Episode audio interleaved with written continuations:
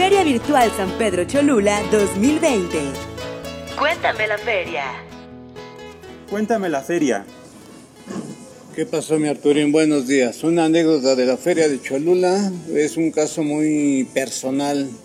Me acuerdo así cuando, bueno, eh, para empezar, actualmente tengo 61 años. Me acuerdo cuando a los 3, 4, 5 años, en días de antes de la feria, mi papá ahorraba todo para que a mis hermanos y a mí nos comprara la camisa con tela de carranclán que vendían los Jiménez abajo del portal y tu pantalón de mezclilla eh, vaquero para que el día 8 que subíamos al templo estrenáramos. Eso era de cada año y no te imaginas la ilusión que teníamos de que llegara ese día de la feria de San Pedro Cholula.